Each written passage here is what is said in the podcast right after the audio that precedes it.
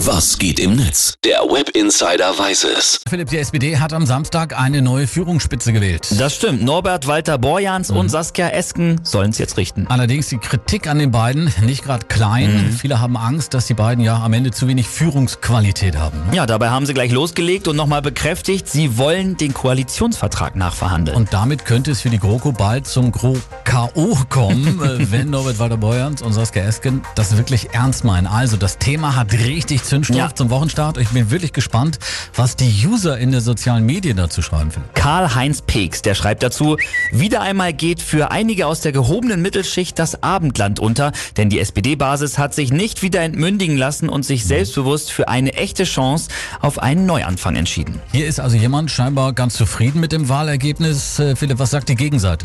Mickey Beisenherz, der nimmt immerhin mit Humor und twittert, Norbert und Saskia oder wie man bei der SPD sagt, dieses Jahr schenken wir uns nichts Großes. Auch Altkanzler Gerd Schröder sieht die neue SPD-Spitze, ich zitiere, mit Skepsis. Genau.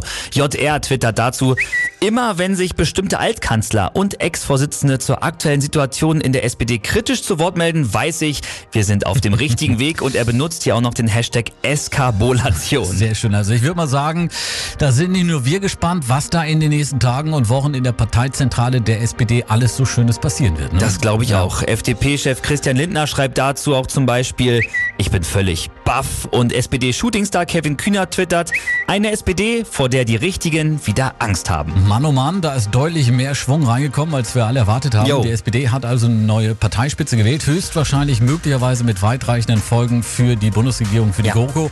Das waren ganz interessante Reaktionen aus den sozialen Netzwerken dazu. Philipp, vielen Dank dafür. Gerne.